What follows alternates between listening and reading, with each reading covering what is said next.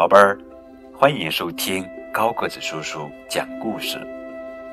今天给你们讲的绘本故事的名字叫做《巴巴爸爸去野餐》，这是巴巴爸爸新故事珍藏馆系列故事。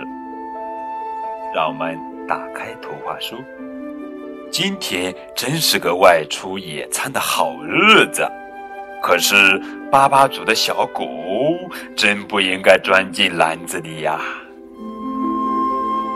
一只老鹰把篮子叼到它山顶上的家了。巴巴宝宝们得爬到山顶才能救出小狗。嗯，山顶好高呀！登山的路上要处处小心，大家得互相帮助。大熊不喜欢有谁来打扰他，可是小熊觉得巴巴伯很可爱。就这样，他们团结一致，终于救出小狗了。可是可怜的小鹰们要饿肚子了。还好，巴巴宝宝们带了足够多的三明治。山上起雾了，要怎样才能下山呢？